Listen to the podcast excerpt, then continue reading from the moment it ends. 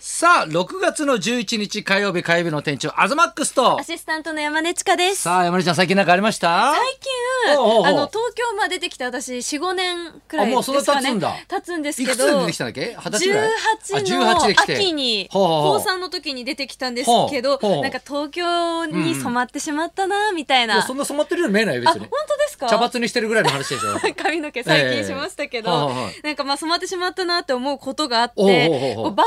組の街頭インタビュほうほうーほうみたいなのを見てる時に、ええその場所がすぐどこか分かるようになってしまったあー。いや、だって、大体銀座でしょ、あれ。 でも銀座だけじゃなくて銀座のやつでしょ新橋とか原宿とか六本木とか表参道とか全部分かりやすいとこばっかりじゃん、それ。そういや、それ大体新橋か銀座が一番多いよね。まあそうですねやってんの。うんまあまあ、渋谷とかもあるけど、はい若い子の場合はまあねおお。昼の番組だとまあそのあたりが多いですけどあと、うんうんその PV クリスタル・ケイさんの「恋に落ちたら」ってすほうほうほうごい大ヒットした曲うんうん。覚えてますかいや、どんなの心からあ、心からって知ってますよ。はい。あの PV ほうほもう最近カラオケに行って久しぶりに見たんですほうほようほうほう本人映像だったんで、ええ六本木のあの長いエスカレーター駅のほうほうほうわかりますかわかるわかる。あれ、地下にぐーっと降りてくやそつうね。です日比谷線かな、はいはいはいはいそこだーってなってすっごいテンション上がりました、うん日比谷線はそんな地下じゃないでしょ。あれねでもこのテレ朝とかにもこう上がっていく、うんうんうんあーああっるちじのゃない方でねすかはいヒルズの方のねそうです六本木ヒルズか、うんうんうんはいやっぱ分かってないじゃん田舎じ ちょっと分ゃかっんちてょっとな分かかっってないじゃんやっぱたはいいやでも それがちょっと嬉しかったですねあなるほどちょっと都会に染まってきたなと、うん鳥取のねね田舎者がいやでもちょっとは仕事にもちゃんと染まってきたら芸能界に染まってきましたやっぱええでもそこまではそこまでもですか、はいやだけどだって今金ちゃんに挨拶行ったんでしょ、はいそしてなんか真っ赤になってたじゃんなんかなんで真っ赤になった違のうんですよやっぱ私の中で、うんええなんかいや本当にいや実在するのかなっていうくらえいなんすだごい方実在実在というかなんかあうん本当に目の前にいらっしゃるんだと思ってそうそんなこ23週前よく知らないみたいなこと言ってなかっただ ってえと言ってない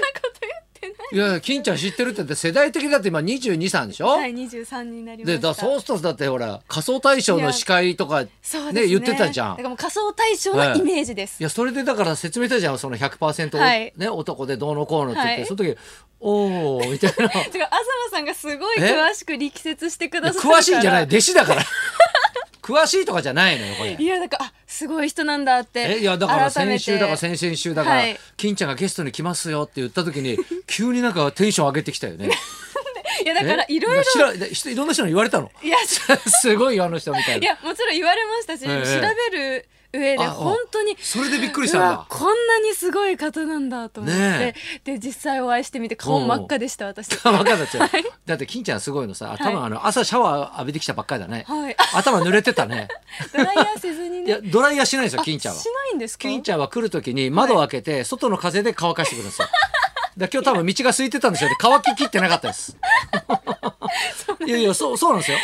それはもう俺が運転しちゃってる時からそうでした、はい、あ東さんならではの情え報ですね、え、窓を開けてちょっと頭出すんですよそうすると風当たるじゃないですかその風で乾かしてくるんですよ、だからエコなんですよいやスターですねいやスターじゃないでしょえー別にそのそ乾れかし方はスターですよその感覚スターじゃないでしょ別に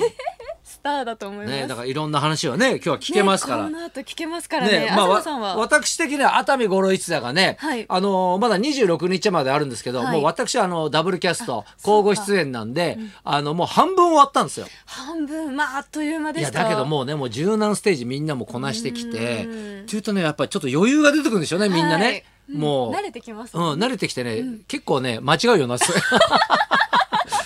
違うこと考えてるんでしょうね、多 分ね。もう余裕になっちゃって。本番中、うん、いいおじさんたちだからボ,、はいボケーっとしたんでしょうね。急にセリフ言わなかったりとかね。はいでもそれがまた笑いに変わって、いやね面白いですねまあね、お得感があるんですよ、またうんね。何回行ってもだからねその時そなんのですよ時で違うでもまあね新橋演演舞場、まあ、はい熱海五郎一さんも16年経つんで、まあねそのこっちのね高齢化も進んでますけどもまあお客さんの高齢化といいますかね、はやっぱ年齢層がやっぱ高いんですよね。まあまあ、でもね私も行ってもね思ったでしょそうですねやっぱでもその、ね、年齢層がやっぱり平日でも、はいまあ、土日はもうちょっと若かったりするんですけど、はいやっぱねその日によってやっぱ感覚が違うんですねやっぱ受け方も違うんですよね。はい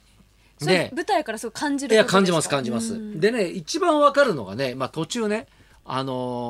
ー、ちかちゃんも見たと思うけど、はいうちの親父のギャグをやる部 分があるんですよありますね俺がね。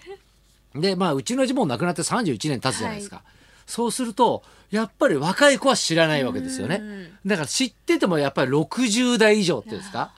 そっかそこで普通に笑いになるそうなんですよ笑いを知っているただそれをやっってねあのシーンとなって、はいねあ親父も浮かばれないわみたいな ね感じになってドーンと受けるんですよね、はい、ただやっぱり年齢層が高いと、そこそこ受けるん ですよね拍手起きたりするんですよ、うん、そのギねャグで、そうすると、はいい、まいちそのなんですかねあのーうちの親父も浮かばれないわみたいなのが聞かないんですよ ね。うんうんもう受けてるから、うん、そこであんま受けないと。なんかボケない受けがそうそうそうそう。 そうじゃなくいなっやてしまだうからどっちかっていうと滑ってくれた方が、はいこっちとしては美味しくなるんだけど、うんうんなかなかやっぱね滑らないことも多いんですよ。はいでもあのほら全然知らない方が、はいまあこっちとしてはいいんだけど、うんそれはそれでね2世としては複雑だ よね。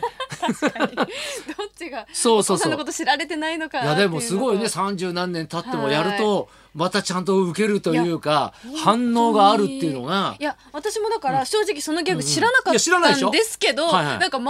が笑ってるしお客様もなんかえなんか面白いなみたいななってその場の雰囲気でで俺はね「はらはらはら」っつってね、はい全身使ってねこうやってやるんだけど、またね高島玲子さんが、はいまあほら自分は踊るシーンはないんだけど、劇団員がバーッとみんな踊るじゃない、はいそれ袖で見てね踊りたいんだろうね、その踊りを練習してんですよ。ね、自分はね自分もだから出ないんだけど、うんはいうん、でもねその踊ってる様がどう見ても東八郎なんです よね。うん、大して踊れてないというかふざけてるようにしか見えないというかね。でもまあ楽しくやってますよ。でねちょっとメール来てますけ何どですか美里龍さんから9日の日曜日、熱海五郎一座の昼の部を鑑賞しましたと、はい面白かったです橋本まなみさんが素晴らしすぎるほど綺麗でしたねと、そして何といっても客席にいらっしゃった安倍総理夫妻にも驚きましたと、ねカーテンコールの時も総理をいじらなかったのは禁止されていたんですか、別に誰も禁止されてないですけど誰もね安倍総理がそうなんですよこれでだからね日刊のニュースにもなってましたけど、そう来てたんですよえふつおお客さんとしてお客さんんとしてえプライベートでプライベートで来てたんですよ。えーえ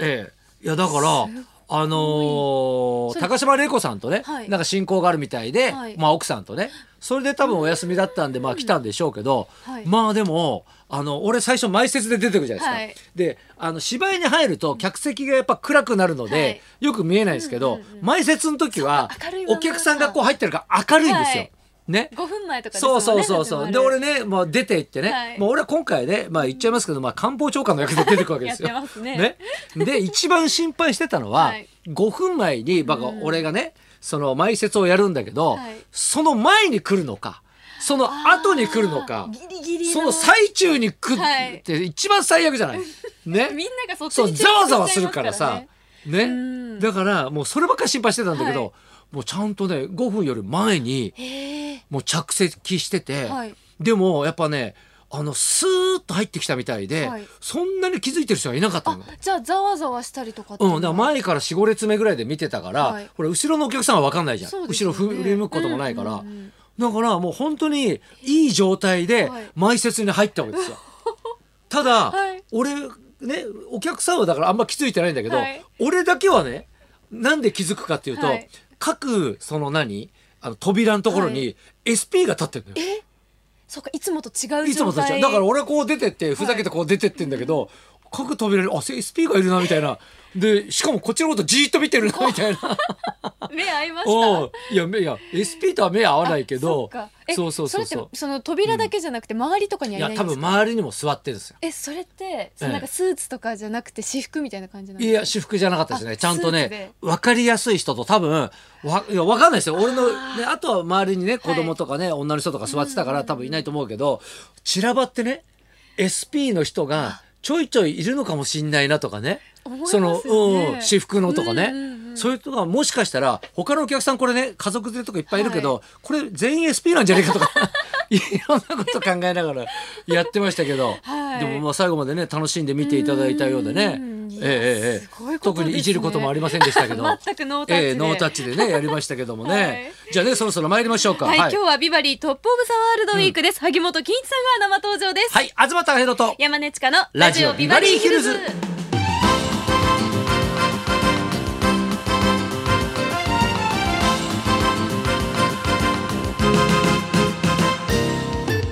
今日のゲストはいよいよ登場萩本欽一さん欽ちゃんです、はい言わずと知れたお笑い界のレジェンド言わずと知れた東さんのお師匠さんです、うんお笑い界の常識を覆しヒット番組を連発したと思ったら突然大学生になって突然辞めちゃうという 全く行動が読めない金ちゃん、昭和平成を駆け抜け令和にまで突入した金ちゃん新たな時代は何に挑むのか萩本欽一さんこの後12時ちょっと前からの登場です、はいそんなこんなで今日も1時まで生放送送